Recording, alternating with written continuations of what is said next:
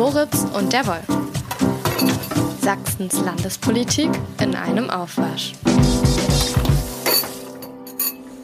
Herr Moritz, Herr Wolf. heute müssen wir besonders viel abwaschen, weil wir beim letzten Mal ja einen externen Gast auch noch extern getroffen haben, nämlich Sachsens Innenminister Armin Schuster, bei dem wir uns immer gefragt haben, was spricht dieser Neusachse eigentlich tatsächlich für einen Dialekt. Dazu aber später mehr. Wir haben es letzte Woche gar nicht aufgelöst, genau, aber diese Woche lösen wir es auf, stimmt's? Ja, er hat uns da nämlich noch was zukommen lassen, aber nicht zu viel verraten jetzt am Anfang, denn unser eher größeres Thema gleich für den Anfang ist ja eine gemeinsame Kabinettssitzung der Regierungen von Sachsen und Bayern. Da sind der Ministerpräsident Markus Söder von der CSU und Sachsens Ministerpräsident Michael Kretschmer CDU aufeinander getroffen. Und da gucken wir mal, wie hat sich das denn angehört? Uns verbindet seit jeher eine ganz enge Freundschaft, nicht nur weil wir einander grenzen, sondern weil Sachsen eben auch Freistaat ist. Es gibt nur drei Freistaaten. Zu dem Freistaat Sachsen haben wir engste Verbindungen. Es geht über ja, äh, Generationen von Ministerpräsidenten weg. Bei Stoiber Biedenkopf. Biedenkopf Stoiber war der Anfang. Da Milbrat und freuen uns sehr, dass das jetzt auch zwischen uns beiden, kann man glaube ich sagen. Wir haben nicht immer die gleiche Meinung, aber ein sehr gemeinsames Verständnis von vielen, vielen Dingen und arbeiten engstens zusammen. Freundschaft, enge Netzwerke, das war ja schon mal ein Auftakt, der dem sächsischen Ministerpräsidenten natürlich wie ähm, Balsam die Kehle hinuntergeronnen sein muss. Ich glaube, das ist das falsche Bild, aber egal. ja, weiß ich nicht. Es, es hat ihm, glaube ich, gefallen, wenn du, wenn du dir den, den Livestream nochmal im Nachhinein anguckst. Das fand er, glaube ich, schon gut, dass da Sachsen so gut weggekommen ist. Er hat ja souffliert vor allem. Er hat ja Sachsen vorgegeben. Er war deutlich zu hören. Ich habe ja den Livestream mir, mir gegeben. Du warst ja vor Ort. Musi, bei der Pressekonferenz. Man muss dazu sagen, die Minister alle waren da. Wa? Also bei, bei der Kabinettssitzung waren schon alle da. Die Pressekonferenz haben die beiden Genau. Regierungschefs alleine gegeben. Ja. Die, die Minister waren ansonsten gar nicht so sehr zu sehen. Also man hat von weitem, mal ähm, Bayerns Innenminister äh, Hermann gesehen, wie er da irgendwo mal zu einer Tür raus und wieder reinrannte. Und ansonsten hast du eigentlich nur die zwei gesehen, weil darum sollte es ja ganz offensichtlich gehen. Spannend fand ich ja, was Söder da gesagt hat. Ne? Wir in Bayern knüpfen derzeit enge Netzwerke. Also sind die gerade erst aufgewacht und fangen an, äh, Politik zu machen und zu kooperieren. Und spannend auch, es gibt ja drei Freistaaten, aber nur zu einem gibt es die freundschaftliche Beziehung. Hat das etwa mit dem linken Ministerpräsidenten Bodo Ramelow zu tun, der in Thüringen, dem dritten Freistaat, regiert? Das ist eine gute Frage. Könnte man jetzt ein bisschen mutmaßen, oder? Ich weiß ehrlich gesagt nicht, ob es mal tatsächlich ähm, die gemeinsame Kabinettssitzung von gleich drei Kabinetten gab. Also zu Zeiten, als dann noch Bernhard Vogel oder Dieter Althaus in Thüringen lang regiert haben. Ja, aber es könnte sein. Ich nehme mal aber an, diese bilateralen Sachen sind das gebräuchlichere. Ja? Und da hast du tatsächlich die politischen Farbenspiele.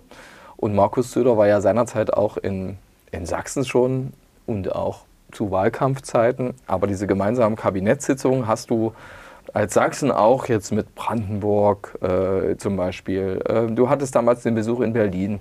Das ist schon eine durchaus gebräuchliche ähm, äh, Sache, äh, die immer, immer mal wieder so auftauchen. Und interessant war natürlich, dieses, dass dieses Pressegespräch gar nicht so lang gedauert hat und dass da nur die Unionskranken da standen und wie sie miteinander natürlich so harmoniert haben. Ah ja, man hat sich auch noch ein bisschen gegenseitig auf die Schulter geklopft. Die Freundschaft, die hat Herr Söder in seiner Ansprache natürlich noch ein bisschen vertieft. Man ist so stolz auf die Gemeinsamkeiten. Zwei Freistaaten, die niedrigste Pro-Kopf-Verschuldung aller deutschen Bundesländer, also Bayern und Sachsen, die Landeshauptstädte München und Dresden, die Hightech-Zentren der Zukunft und beide Bundesländer auch Spitze bei der Schulbildung. Und dazu muss man sagen, Bayern war immer sehr stolz auf sein Abitur. Sachsen hat Bayern überholt. Das musste Söder vor Ort ja einräumen.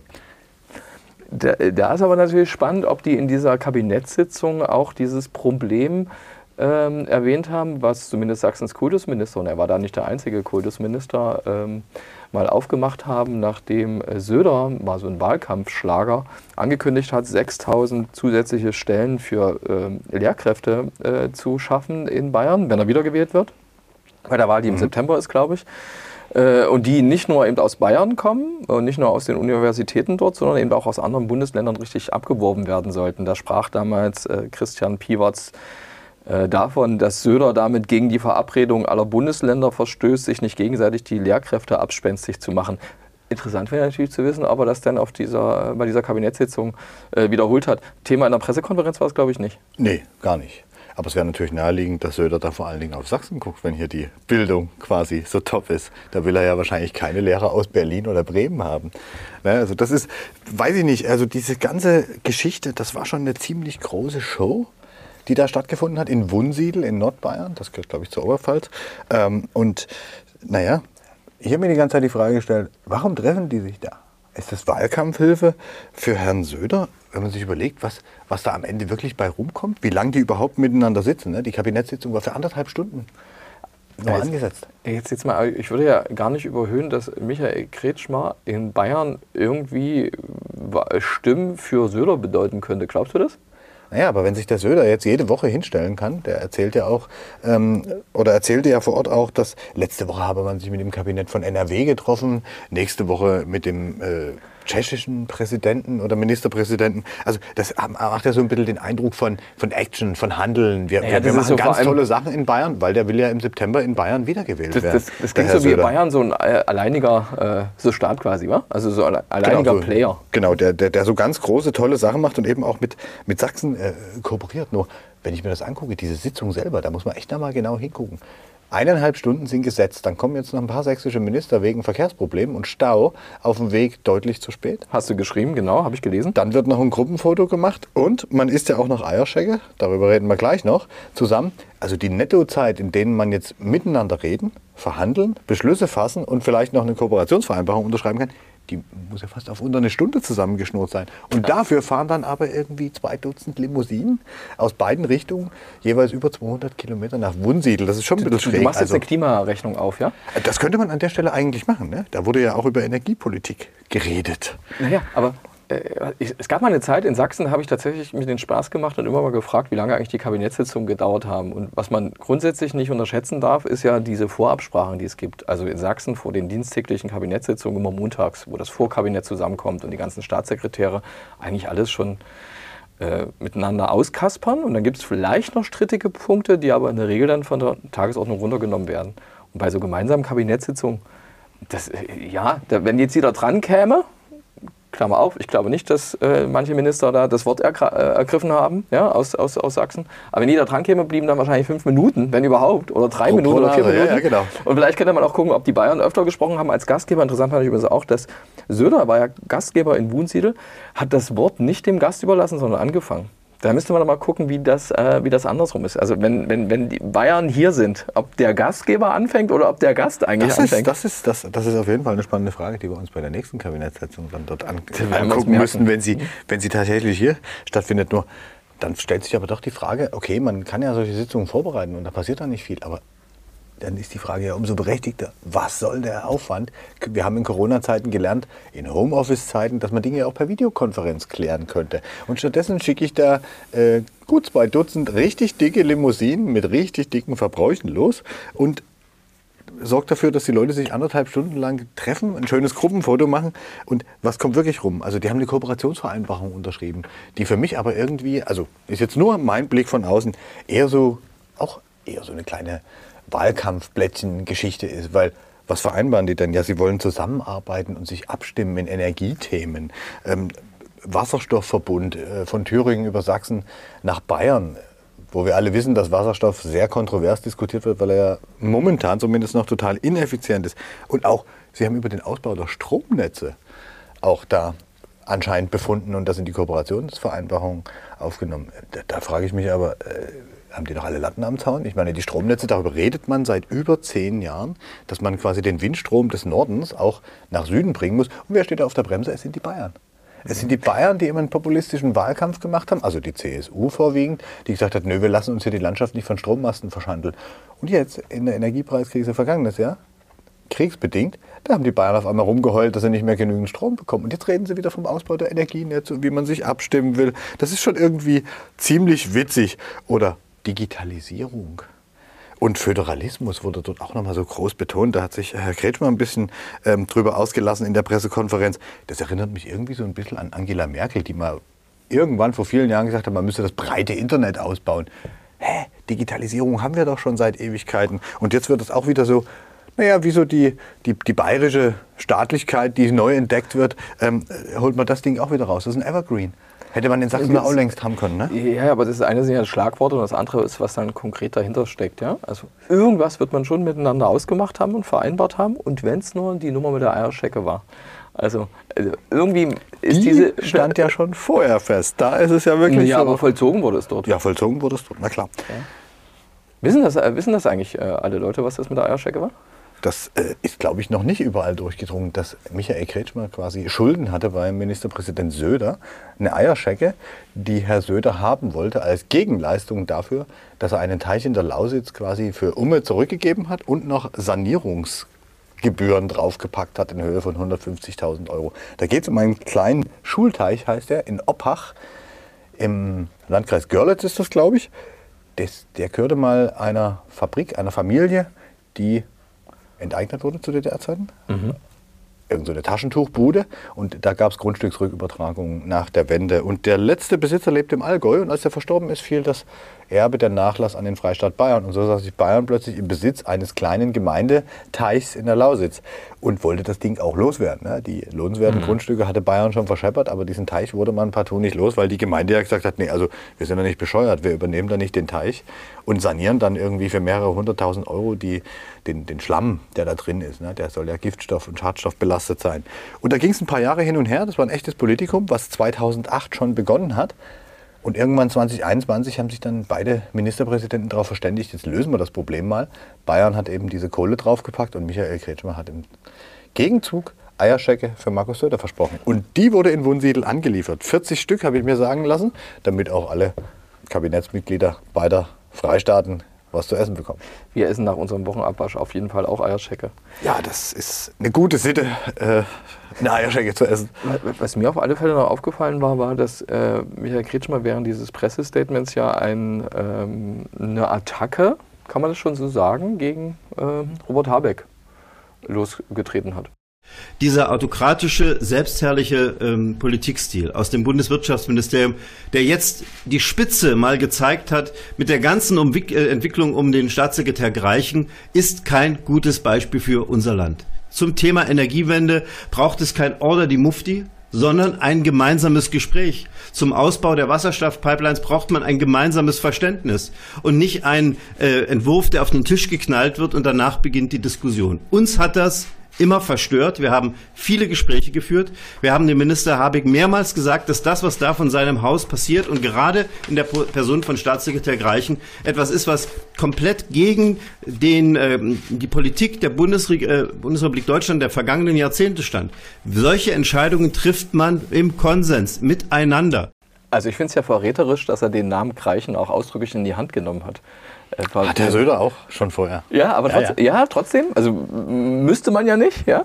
Also ich finde mehrere Sachen bemerkenswert. Das eine, du erinnerst dich, das war ein Gemeinschaftswerk von uns, als wir damals ähm, Herrn Habeck beim Besuch in, in Dresden hier In der Kabinettspressekonferenz. der in Kabinettspressekonferenz gesehen hatten und unsere Überschrift in der Freien Presse damals war Habeck und Kretschmer fast ein Herz und eine Seele. Ja, dazu passen die Äußerungen jetzt nicht mehr so richtig. Ne? Nee, aber das war ja damals schon so, dass kolportiert worden war, war Recherche von uns, hatten wir auch aufgeschrieben, wenige Wochen vorher, als die Sachsen in Berlin waren, dass er gesagt hat, wie fantastisch doch die Arbeit von Robert Habeck sei, Michael Kretschmer.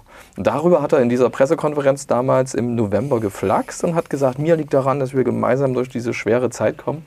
Und jetzt war das auf einmal so eine andere Nummer. Und Söder macht das auch, ich glaube, das hat er bei Lanz dann auch ein paar Tage später gemacht, diese Nummer auf die Grünen zu schimpfen.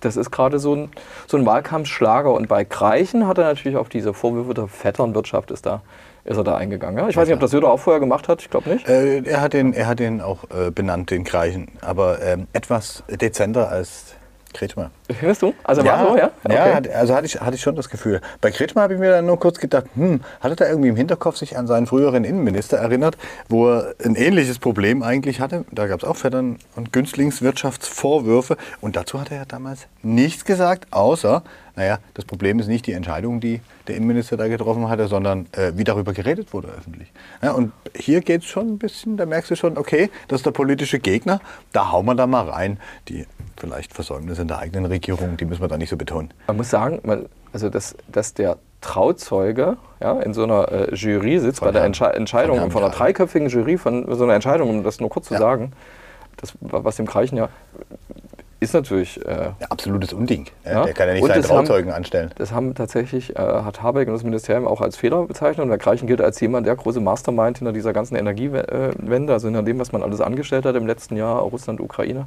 Russland übrigens auch ein gutes Stichwort, weil das wurde offenkundig nicht angesprochen, oder? Gar nicht, weil ich glaube, an der Stelle wäre es vielleicht nicht mehr so freundschaftlich zugegangen zwischen Herrn Söder und Herrn Kretschmer, weil die da dezidiert auseinanderlegen. Da merkt man ganz böse ausgedrückt vielleicht die unterschiedliche Sozialisierung oder das unterschiedliche Wählerklientel, was damit verbunden ist.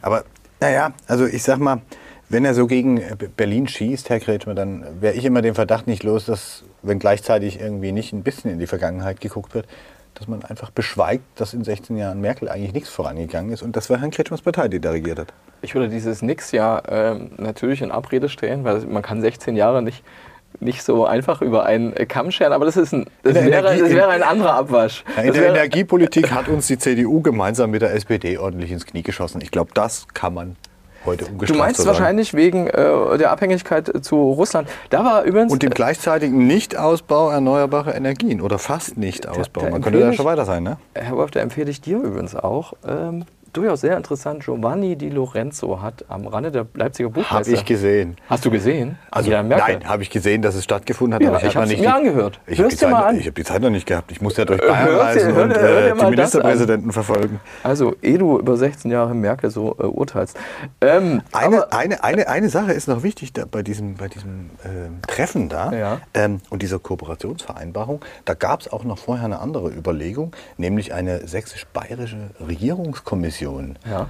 quasi wieder aufzulegen. Sowas gab es Anfang Ja, der gab's 90er mal. schon mal. Da hieß das Zukunftskommission. Und das, äh, so habe ich äh, vernommen, haben die Koalitionspartner verhindert, weil das schon damals eher unglücklich war und das jetzt vielleicht noch Herrn Söder meinst du die noch mal Wähler? ein Stückchen Wahlkampfhilfe gegeben hätte. Wir haben jetzt eine Kommission, seht her, wie toll wir Meinst, Politik meinst du die machen. Freien Wähler, die Koalitionspartner in, äh, in, äh, in, Bayern? Nee, Nein, in Sachsen. Nein, Also ich meine, die, ich meine in Sachsen. Grüne. Weil damals, damals Ah, okay. also diese, diese, diese alte äh, Kommission da, die hat äh, auch ein paar seltsame Dinge damals gesagt. Zum Beispiel, als es um die hohe Arbeitslosigkeit im Osten ging, in den 90er Jahren, dann wurde das halt darauf geschoben, dass die Frauen nicht zu Hause am Herd stehen, sondern eben alle arbeiten gegangen sind und dass deswegen so viele arbeitslos geworden sind dann auf der anderen Seite. Jetzt muss man halt wissen, dass Bayern heute noch eine Herdprämie für Hausfrauen zahlt, die man mit dem schönen Wort Familiengeld versehen hat.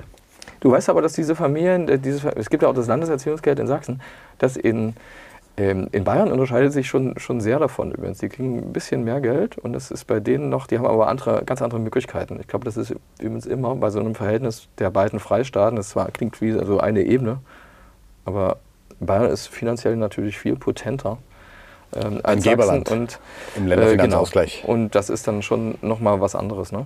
Also Koch und Kellner ist vielleicht das falsche äh, Bild jetzt, aber das sind Nö, schon nicht einfach zwei. der, der große und der kleine. Ministerpräsident hat sich da auch in einem, in einem Bild ein bisschen äh, manifestiert, weil der Schröder ist, äh, Schröder, der Söder ist halt so ein Riese. Ne? Ja. Und du mein- meinst du das Eierscheckenbild oder meinst du während der Pressekonferenz? Ah, beides. Wenn du, wenn du das, Das ist- anguckst, das ist schon irgendwie nett. Das ist, Das, äh, das- das Eierscheckenbild übrigens wird wahrscheinlich, das wird eines der Bilder sein, immer, was man zeigt, um, ähm, wahrscheinlich war das auch so beabsichtigt von der Staatskanzlei, ähm, was du in Zukunft dann immer, immer, immer dabei haben um wirst. das Verhältnis zu beschreiben. Söder hat ja auch gesprochen damals, was hat er genannt? Stoiber und Biedenkopf? Ja? Äh, Ja. Also der hat das Verhältnis von den äh, und die und hat sich damit natürlich immer gleichzeitig auch in eine mit, mit gemeint. Ne? Ja, hat, ja. Hat, hat er auch gesagt. Das war ja auch der Punkt, wo er gesagt hat, wir sind nicht immer einer Meinung, aber wir hätten das gleiche Verständnis. Aber eben, Russland haben sie bewusst ausgeklammert. Ich glaube, das wäre einfach in die Hose gegangen. Aber sag mal, der Kretschmer hatte Zeitdruck, oder? An, dem, an hat, dem Dienstag. Der hatte richtig Zeitdruck. Während alle anderen, inklusive dem bayerischen Ministerpräsidenten, ähm, mit der Limousine gekommen sind, kam Herr Kretschmer mit dem Helikopter angeflogen. Und er flog dann auch noch nach Dresden zurück, weil er sonst nämlich einen ganz wichtigen Termin verpasst hätte. You made my day. Hast du erkannt? Das war der Bundeskanzler. Das war der Bundeskanzler. Den hat äh, Kretschmer getroffen an dem Dienstag. Äh, Bundeskanzler Olaf Scholz von der SPD war neben Ursula von der Leyen ähm, äh, Ehrengast beim Spatenstich äh, von Infineon äh, in Smart Dresden. Fab, die neue Ja, tausend neue. Arbeitsplätze. Und trotzdem hatte ich mir an dem Tag einen anderen Termin ausgesucht, wo mir ähm, Olaf Scholz, also wo ich einer von vielen Leuten war, der Olaf Scholz gesehen hat. Das war der zweite Termin von Olaf Scholz. Auch Olaf Scholz belässt es nicht bei einem äh, Termin in Dresden, wenn er schon mal in Dresden ist. Das war eine nicht uninteressante Veranstaltung, ähm, Zukunftsforum Wirtschaft, Arbeit 2030, die die Handwerkskammer Dresden und die SPD-Landtagsfraktion zusammen veranstaltet haben. Da war, was ich seltsam fand, 2030, 2030, Zukunft, Arbeit, Diskussion, IG Metall, könnte man denken, man redet über die Vier-Tage-Woche. War kein Thema. War kein Thema. Ich hätte Was bei der SPD jetzt eigentlich ein bisschen verwundert, ne? weil da sind sie ja eigentlich schon mit den Gewerkschaften normalerweise. Zumindest oft auf einer Seite, was Arbeitszeiten und Entlohnung angeht. Ne? Ja, das Interessante war auch die Mischung des Publikums übrigens. Also da hat es auch Gewerkschafter da. Ich weiß jetzt nicht, ob in IG Metaller, IG Metall ist ja glaube ich die, die das auch eingebracht haben jetzt aktuell, die Vier-Tage-Woche. Äh, da war aber so andere Gewerkschafter waren schon da, auch Betriebsräte und dann hat sie daneben noch die Handwerkermeister, die sich zu Wort gemeldet haben. Also Olaf Scholz hat tatsächlich eine, der war so eine Stunde da, hat ein Eingangsstatement gegeben und war für ungefähr eine, eine halbe Stunde nach meiner Erinnerung, hat er sich den Fragen gestellt ähm, äh, von den Leuten. Das war schon so ein Ehrengast. Was natürlich interessant war, dass vor allem das Handwerk, der Jörg Dietrich, der ist ja nicht nur Präsident der Dresdner Handwerkskammer, sondern auch Chef, Präsident des ähm, Zentralverbands des deutschen Handwerks. Interessant. Ostdeutscher, mhm. als Ostdeutscher. Äh, Stichwort Führungskräfte. Ja, ja, also ähm, der hat auch nochmal Wert darauf gelegt zu sagen, hey Freunde, dieser Termin ist gesellschaftlich wichtiger hier als der mit Infineon. Später hat sein Hauptgeschäftsführer dann noch gesagt, hey, hier sind ja mehr Arbeitsplätze versammelt als bei Infineon, wobei das immer unterschätzt, diese äh, Wirkung von so einem großen Player. Bei Infineon sollen ja, glaube ich, 1000 Arbeitsplätze ja. neu entstehen, was aber die sind zwar hoch subventioniert, aber auch hoch bezahlt. Und was da gerne unterschlagen wird, glaube ich, von interessierter Seite ist, was da in der Umgebung an Arbeitsplätzen, Dienstleistungen etc. entstehen kann. Ne? Ja, und ähm, Scholz hat dann schon auf die verschiedensten Fragen äh, geantwortet. Da kam also zum Beispiel so eine Friseurmeisterin, glaube ich, aus dem Dreiländereck ähm, bei Ost, also Ostsachsen, die dann gesagt hat, äh, die uns und rennen wegen der höheren Lohnkosten, Mindestlohn, Ausbildungsvergütung äh, die Kunden weg und Schwarzmarkt. Und da hat Scholz der sich eben gekontert hat gesagt, naja, aber wird kein Weg vorbeiführen, als äh, die Leute gut zu bezahlen und außerdem müsste man Schwarzmarktkontrollen machen, Zoll. Wahrscheinlich müsste man im Dreiländereck auch noch mit berücksichtigen, dass in Polen und Tschechien die Preise für einen Friseur wahrscheinlich so deutlich geringer sind, dass viele Leute auch einfach über die Grenze fahren und sich dort frisieren lassen. Ne? Das mhm. ist sicher auch noch ein Problem, was man an der Stelle vielleicht gar nicht anders lösen kann hat sich auf jeden Fall aber ganz klar als Anhänger einer hohen äh, Tarifbindung zu erkennen gegeben. Gleichzeitig gesagt, hey, Tarif ist ja was von den anderen. Scholz, Scholz war da schon Sozialdemokrat. Also das so äh, ist, das, das war interessant. Glaub, glaubt man ja manchmal gar nicht, wenn man ans Bankhaus Warburg in aber, aber er hat sich eben nicht nur, dann hat, dann hat er, dann hat er sich äh, auch, äh, da kann man auch nicht eingehen jetzt, äh, Herr Wolf, ähm, hat er sich auch ähm, den Fragen gestellt, der sächsische DGB-Chef Markus Schlimbach, den du auch kennst, ähm, der hat dann zum Beispiel ein bisschen Kess die Frage gestellt, Mensch, Vergabegesetz, Handwerk will das ja nicht so, hier ein modernes äh, Vergabegesetz äh, nur an Unternehmen, die nach Tarif zahlen, unter anderem, ja. Äh, was ja, ja Handwerker und, die VSW auch äh, nicht, so, nicht so schön sehen. Und da hat er, kann mir vorstellen, warum die das nicht von dieser. Forderung abrücken soll, hat Markus Schlimbach gefragt. Hat auch Lacher geerntet dafür oder nicht. Und, ähm, oder ob er doch lieber beibehalten soll. Und da hat Scholz gesagt, naja, viele Länder machen das, hat er auch relativ lässig gemacht. Viele Länder machen das, der Bund wird das auch machen. Äh, vielleicht ist das so eine Vorbildwirkung, vielleicht funktioniert das so super, dass äh, Sachsen dann ein Einsehen hat, war so an die Adresse der Hand, Handwerker gerichtet. Die, das muss man sagen, das Klima war, war schon nett, aber es gab schon so Punkte, wo sich Leute unterschieden haben. Nett, äh, will ich dir mal was Kurzes vorspielen, äh, war unter anderem dieser äh, Unternehmer Konrad Uhlmann, der ähm, vor seiner eigentlichen Frage Folgendes sagte. Ja, guten Tag, Herr Bundeskanzler. Ich freue mich, dass Sie hier sind.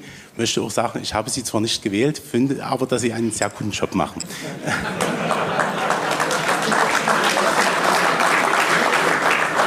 ähm, mir geht es um, auch um Finanzierung. You made my day. Ja, okay. Dieses You made my day war lässig? Ja, das hört er, das hört er Scholz, glaube ich, auch nicht so häufig. Äh, ja, das kann sein. Äh, vielleicht hört er das schon so, da unterschätzt man nicht so, so Kanzler. Also die Leute gucken ja schon so ehrfürchtig auf. Also irgendwie zu, zu Leuten. Das ist schon so ein Amtsbonus, was du dann einfach hast. Und das Handwerk, also dass das schon so ein Grund war. Also die, das muss man ja sagen. Es gibt der, der, der Jörg Dietrich hat da, das war ja bei ihm in, in, den, so, in so einem Bildungszentrum diese, dieser Handwerkskammer, großer Raum, hat gesagt, das ist so ein demokratischer Raum und hat so ein bisschen erklärt, warum man so verschiedene Leute, also die SPD und das Handwerk, nicht zwingend jetzt Partner, ja, so, also warum man sich trifft gemeinsam, das spielt schon eine Rolle hey, die SPD stellt den Kanzler, die SPD stellt den Wirtschaftsminister in Sachsen, Martin Dulich, die SPD ist gerade schon die, man, die Kanzlerpartei. der, man muss quasi mit der SPD reden, Ja. oder? Und dann hat der Jörg Dietrich auch gesagt, Mensch, und es war so auffällig, äh, ja, bitte bestätigen Sie doch mal, dass ich wirklich alle Anliegen und Sorgen der Handwerker hier anbringe, angebracht habe in so einem ähm, Antrittsbesuch von, von ihm als Präsident des Zentralverbands des deutschen Handwerks. Und das hat dann Scholz auch relativ lässig bestätigt, ja klar. Er hätte, hätte es sogar aufgeschrieben. Aber es gibt auch Sachen, die, wo äh, ich finde, wo sich so ein paar Merkwürdigkeiten, also wo schon die Unterschiede so klar wurden. Das war zum Beispiel das Schlusswort. Das war dem Hauptgeschäftsführer ähm, Andreas Prezinski. Ähm, äh, kam dem zu und er hat es so gesagt und da gab es, du hast ja gerade das Gelächter gehört bei, würde man sagen, Scholz-Fans oder vielleicht auch so überschreitend bei dieser Nummer mit You, Make my, äh, you Made My Day und jetzt hast du ähm, den Andreas Prezinski, der zum Schluss das hier sagte. Es ging darum, dass der Klimawandel jetzt nicht so ein Thema war. Wir haben das Thema Klimawende und ich glaube, dort sind wir nicht so durch. So kurz wie es heute angesprochen wurde, das bewegt schon. Und ich glaube, da sind ein paar Friktionen drin. Äh, ja, wie gesagt, es gab heute diesen Spruch und ich bin jetzt trotzdem mal, Sie sehen es mir nach, äh, dabei. Wir leben in Deutschland in einem Land, in dem ich das Geschlecht aussuchen kann, aber nicht meine Heizung. Da müssen wir noch mal ran. Ähm, also.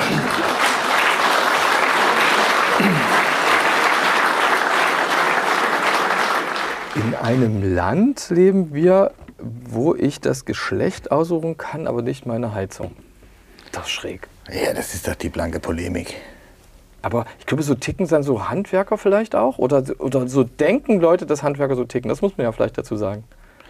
Ich will mich da jetzt gar nicht zu weit aus dem Fenster lehnen. Du weißt, ich war selber sehr lange Handwerker und habe da auch sehr unterschiedliche Erfahrungen gemacht, auch was, ähm, sag ich mal, die Beschäftigung mit bestimmten Themen angeht.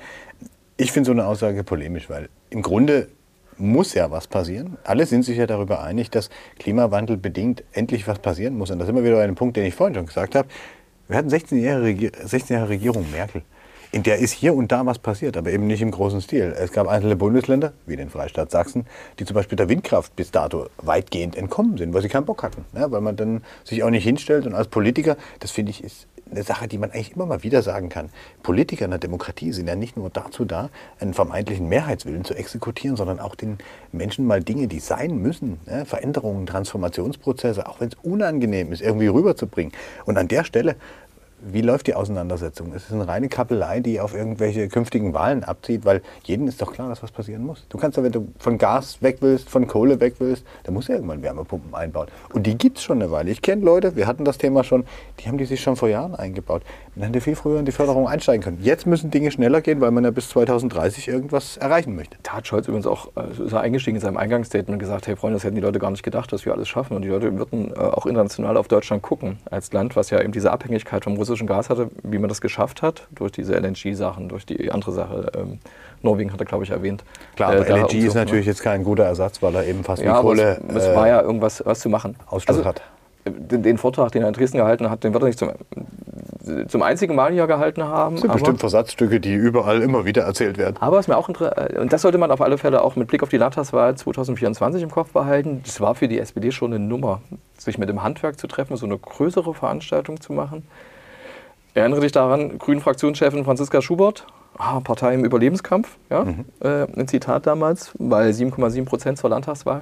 Hey, es ist die Kanzlerpartei. Ja? Äh, Und das hat sie eben ähm, eigentlich klar gemacht. Ja, aber schauen wir mal, wie, inwieweit das der SPD dann langfristig tatsächlich was nützt. Weil viele Handwerker, die ich in den letzten Jahren getroffen habe, wenn ich vor allen Dingen an den ländlichen Raum denke, im Erzgebirge und so weiter, da war jetzt nicht so eine große Nähe zur SPD zu spüren, um es mal ganz vorsichtig auszudrücken. You made my day. Ja, wie versprochen, Sachsens Innenminister Armin Schuster und sein Dialekt.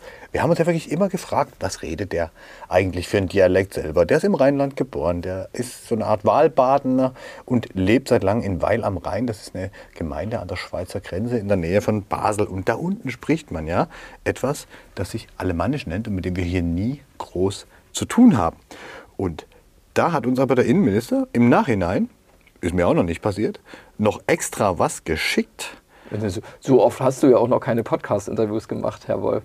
Ja, aber dass man, dass man, dass, dass so ein Minister sich herablässt, einem hinterher nochmal per WhatsApp irgendwie zu schicken hier, äh, pass mal auf, so klingt das. Jetzt hören wir mal rein, weil das wirklich spannend ist. Und wir können ja mal schon vorher fragen, ob jemand vielleicht das Ganze versteht und uns die Übersetzung dann schicken kann. Also der Stimmeimitator von Christian Streichsmacher, das, das geht nicht, weil bei uns im Alemannischen, da, da wird in jedem Dorf anders geschwätzt und, und das ist wahrscheinlich so, wie wir beim SC Fribourg kicken. Alles anders. Außer die Maße vom Runde und vom Eckige. Da halten wir uns an das, was die DFL vorgibt. Ansonsten kicken wir mit einem Budget von 60 München als einer der erfolgreichsten Bayernjäger. Und, ähm, ach so, das, das will ich auch noch sagen, gell? Also das mit RB, das ist noch nicht ausgestanden. Äh, das Halbfinale gewinnen die nicht. Und wir wären eine Liga vor denen abschließen. Das ist völlig klar, weißt du?